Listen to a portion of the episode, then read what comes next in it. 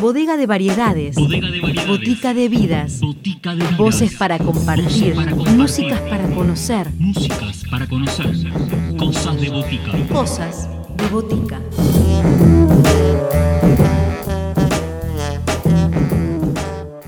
Bienvenidos a todos a un nuevo encuentro acá en Cosas de Botica, esta cita semanal de FM La Tribu para compartir, como decimos siempre, historias en primera persona. La primera de aquellas llega desde Suiza la cantante y compositora Luciana Morelli.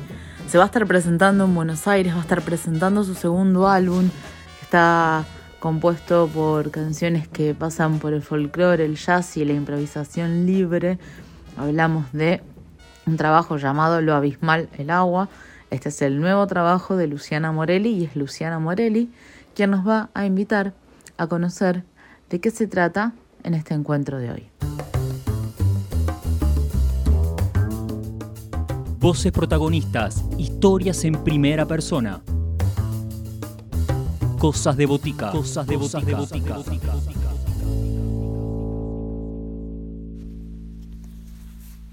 Mi nombre es Luciana Morelli, soy cantante y compositora. Em, resido actualmente en Basel, en Suiza. ¿Y cómo comencé con la música? Bueno, es una pregunta. Em, a ver, desde pequeña, o sea, más o menos ocho años, empecé estudiando comedia musical incluso antes iba al, al, al IVA, al Instituto Vocacional de Arte. Em, y, pero creo que fue ahí cuando una, una compañera del instituto me invitó, bueno, que también era compañera de la escuela, me invitó a, a ver una muestra de ella. Em, y fui y era una obra de comedia musical. Y yo le dije a mi mamá, me acuerdo como, mamá, yo quiero hacer eso. Y entonces, eh, bueno, mi mamá por suerte y mi familia en general siempre me apoyaron mucho. Y bueno, empecé a ir con esta compañerita eh, y tenía más o menos ocho años, así que empecé con la comedia musical. Y después eh, seguí estudiando música así más formalmente a los 16, más o menos. Bueno, y actualmente me encuentro presentando eh, mi segundo álbum como compositora y líder de proyecto que se llama Lo Abismal, el Agua. Es un quinteto, todos los temas fueron arreglados para esta formación que es piano, contrabajo, batería, clarinete y voz. Y la banda está integrada originalmente, o sea, en, Suiza, está integrada por eh, Mauricio Silva Orendain en piano, que es de México, viene de México. Eh, Snejana Prodanova, la, es contrabajista de la banda, de Bulgaria. En batería tenemos a Paulo Almeida, de Brasil. Y en clarinete a Philip Hillebrand, de Suiza. Y bueno, esta combinación así tan internacional obviamente hace que tenga una mixtura de diferentes bagajes culturales em, y es una combinación muy rica y es una banda muy rica en ese sentido. Estoy muy contenta de, que se haya dado así y además cada persona, cada músico aporta su, su identidad y también em, con mucha cuidado y, entrega para poder aportar a la música y a lo que requiere cada canción. Me gustaría presentarles ahora el tema con el que abre el álbum, que se llama Viaje, y justamente cuenta la historia de este cruce de océano, de pasaje de hemisferio. Así que la primera parte de la canción está como, tiene la intención de, de justamente contar toda esta mm, estas sensaciones, estos miedos, pero a la vez em, esta cosa excitante de, antes de, de, emprender este viaje hacia, hacia lo desconocido, con toda la emoción, pero también un poco de miedo. Em, y bueno, todo lo que esta apertura de mundo una vez que se cruza el océano del otro lado del hemisferio, así que la primera parte de la canción es como si estuviera mirando de, desde Argentina y la segunda parte es como, bueno, una vez que ya hice el viaje, eh, cómo se siente del otro lado.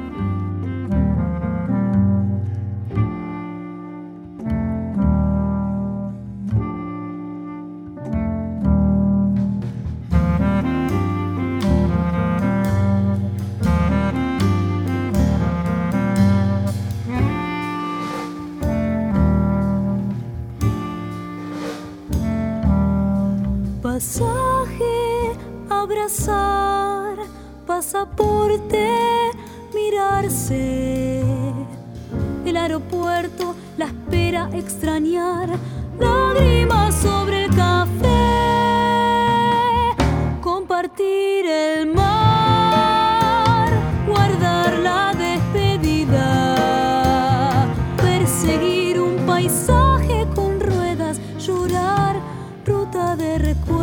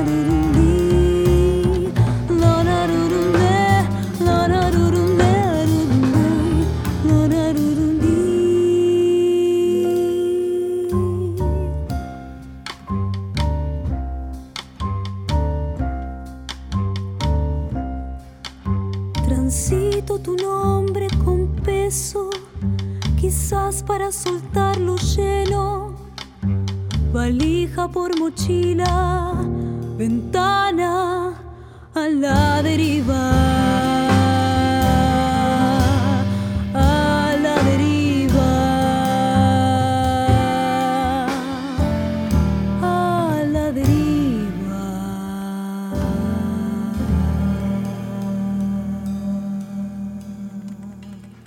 Uy, tuve muchos proyectos, pero puedo nombrar dos de los más importantes. Eh, una es Luciana Morelli Quinteto, que, mm, eh, con el que toqué más o menos del 2012 a 2015.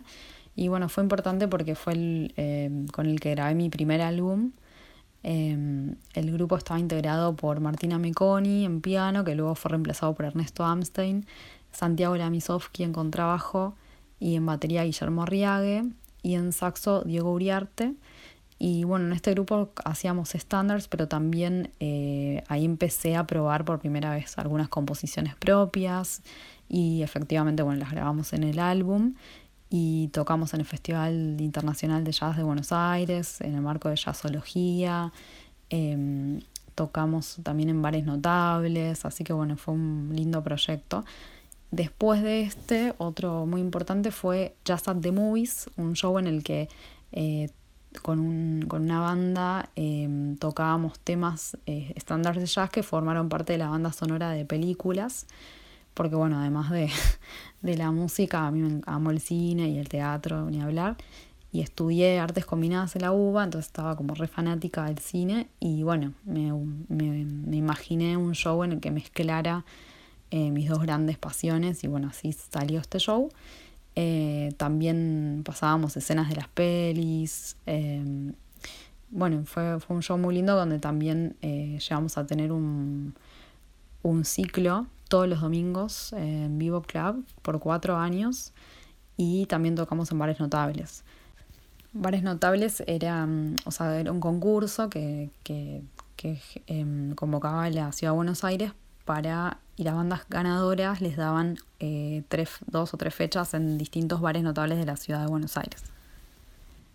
Bueno, y ahora me gustaría compartirles un tema que es muy especial en el disco. Es el tercer tema, que se llama Fotografía de Guerra.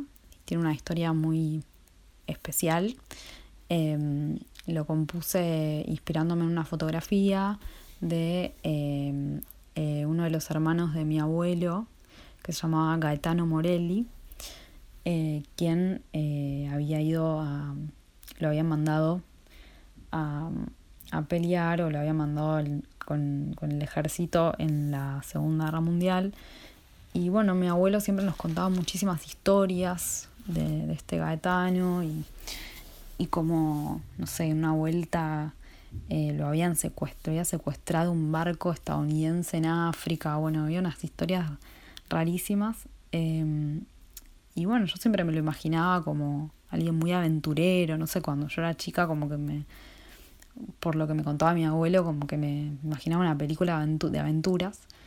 Pero un día me acuerdo que fuimos a su casa en Banfield y él encontró una foto de este Gaetano y bueno, yo ya estaba un poco más grande y nos la muestra y claro, ahí me, me di cuenta que yo estaba eh, romantizando un montón la situación y bueno, la foto era, era un niño, ¿no? Con un, con un traje de milico y un arma y eso me, me pegó y empecé a pensar, ¿no? Como la guerra, todo lo que habrán vivido eh, los, nuestros abuelos, los abuelos, abuelos de, muchos, que especialmente muchos que, que vivimos en Buenos Aires, que tenemos como familiares que han venido de, de Europa escapando de la guerra o por situaciones así y bueno, eh, de ahí surge este tema, fotografía de guerra.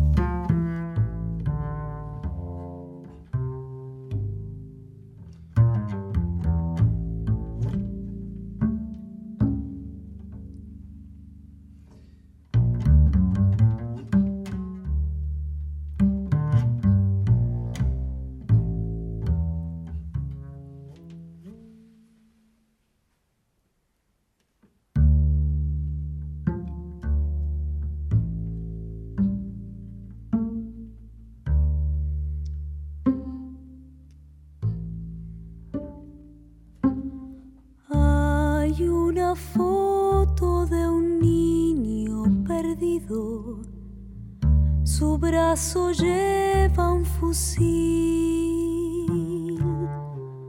Su guerra es de soldados de plomo, solo que no tiene fin. Me mira quieta desde su inocencia, la guerra que no perdí. La casa sola pasando la iglesia, su nombre en el portal, el pueblo vacío a nadie espera, no sabe lo que vendrá.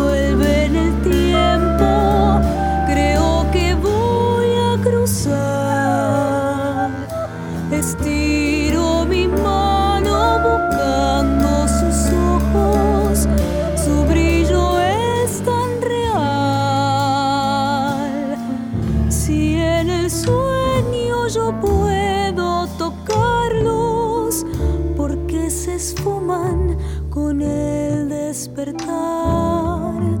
Si en el sueño yo puedo tocarlos, porque se esfuman con el despertar.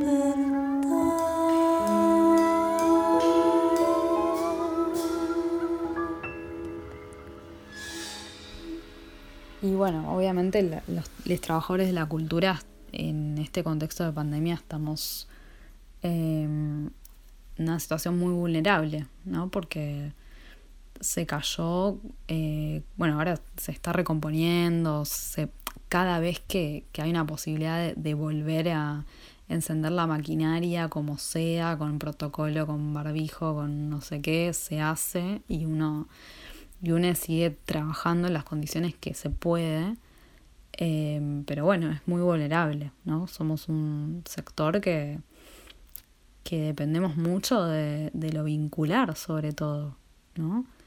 Eh, y cuando eso se destruye y es como, bueno, distancia y, cada uno en su casa y, y bueno, no tenemos como, como que es muy difícil llegar, ¿no? Llegarle a, a los demás, como establecer esos vínculos tan especiales que son necesarios para ejercer nuestra profesión. Eh, no solo eso, no solo porque nos da de comer, eh, pero sino además porque es como algo muy, que creo en, lo, en lo personal, que es muy constitutivo del arte.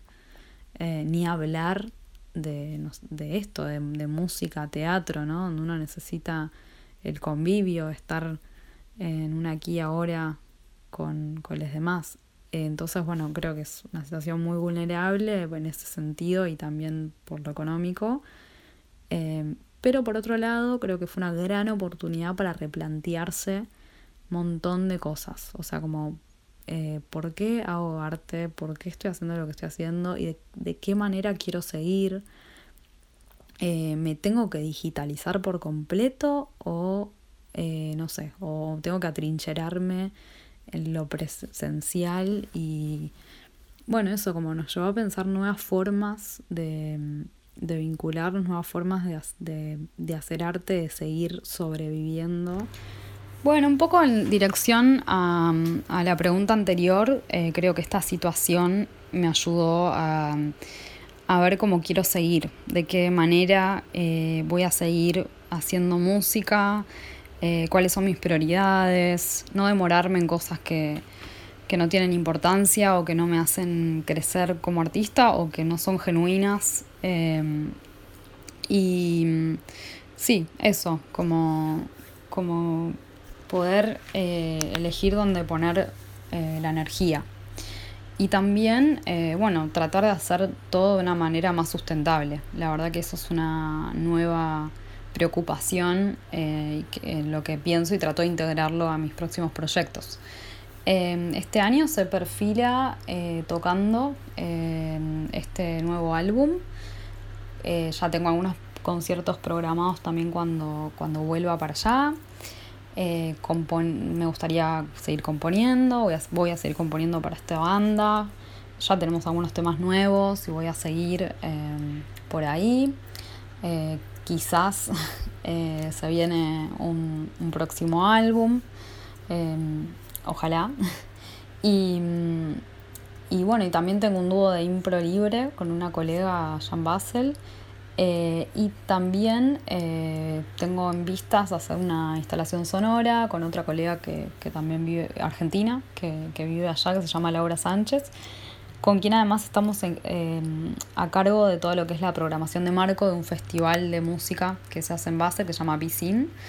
Eh, así que bueno, eso me entusiasma un montón porque además nos dieron como carta blanca para, para programar lo que queramos, así que estamos muy contentas y se viene una programación re linda. Eh, y mm, sí, me doy cuenta que me gusta mucho gestionar cosas, organizar, pensar eh, eh, eso, propuestas artísticas. Eh, así que, eh, bueno, me pone muy contenta porque también me estoy permitiendo como em, poder expresarme en otras disciplinas o tomar prestado de algunas otras artes también, que es algo que, que siempre estuvo en mí, que siempre estudié distintas artes y si bien la música es como mi, mi territorio, bueno, también em, me siento una artista Em, y esto me, gusta mucho y me gustaría seguir explorándolo. Bueno, por último les quiero dejar con el último tema de mi álbum que se llama Verde y Amarillo, eh, que habla un poco de cuando uno quiere como forzar las cosas, eh, aunque claramente no está siendo la manera, no era el momento o quizás no era la manera, no era por ahí, em, pero uno insiste, ¿no? Por eso se llama así. Eh, la letra dice al principio, yo hice azul de verde y amarillo, ¿no? Como quise, como em, hice algo imposible. Em, y bueno, tiene que ver con eso. Eh, y van a escuchar también eh, la voz de Sebastián Durquiza, que además de haber grabado el contrabajo en el álbum, también se mandó unos coros em, muy lindos. Así que bueno, les, espero que les guste manantiales de promesas que nos llegan hasta el mar. Cuando siento que estoy cerca, solo vuelvo a empezar. Manantiales de promesas que nos llegan hasta el mar. Cuando siento que estoy cerca, solo vuelvo a empezar.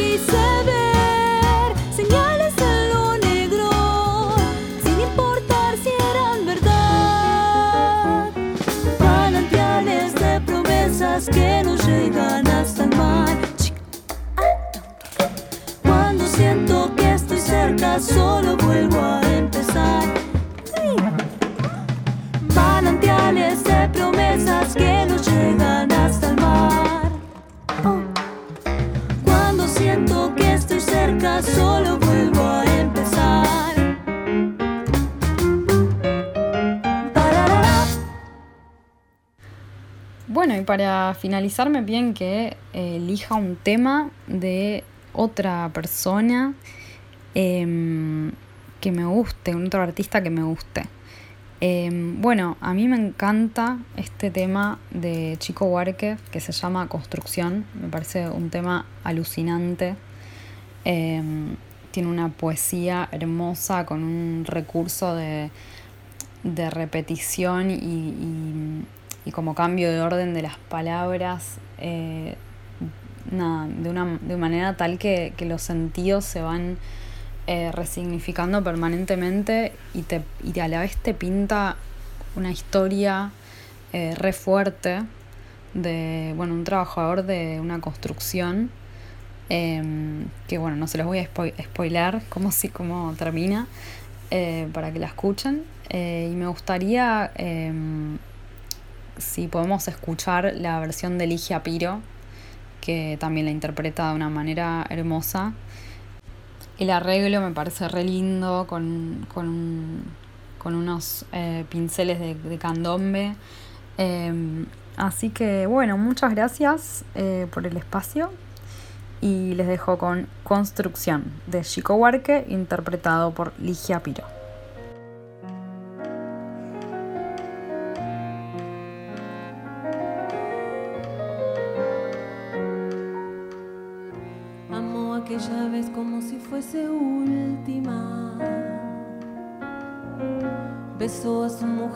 Si fuese última. Y a cada hijo suyo cual si fuese el único y atravesó la calle con su paso tímido. Subió a la construcción como si fuese máquina.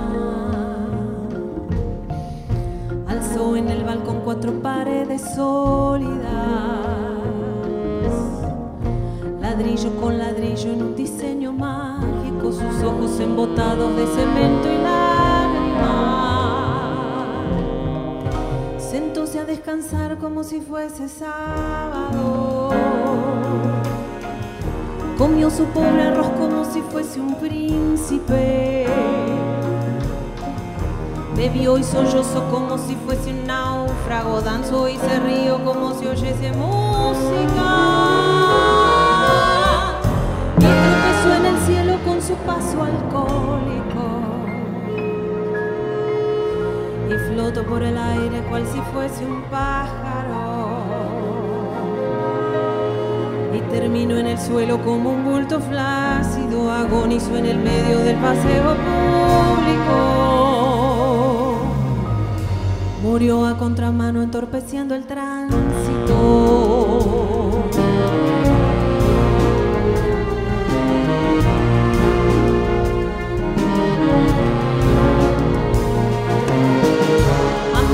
aquella vez como si fuese el último. Besó a su mujer como si fuese única. Y a cada hijo suyo cual si fuese el pródigo y atravesó la calle con su paso alcohólico. Subió a la construcción como si fuese sólida. Alzó en el balcón cuatro paredes mágicas ladrillo con ladrillo en un diseño lógico, sus ojos embotados de cemento y tránsito. Sentóse a descansar como si fuese un príncipe.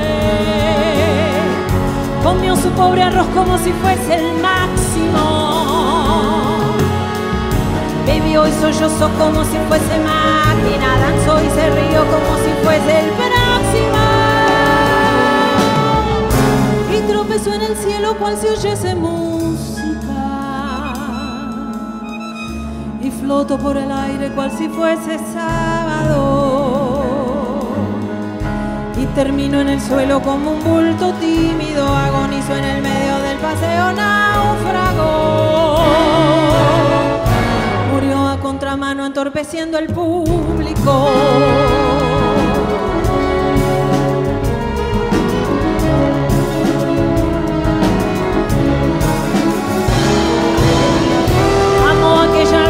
como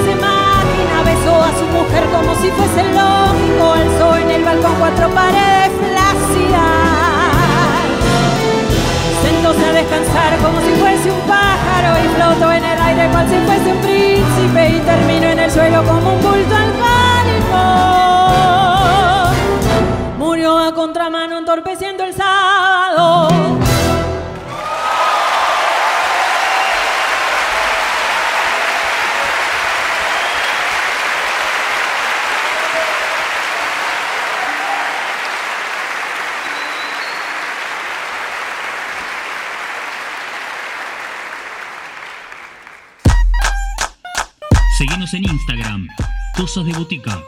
Podés escribirnos a cosasdeboticaradio.gmail.com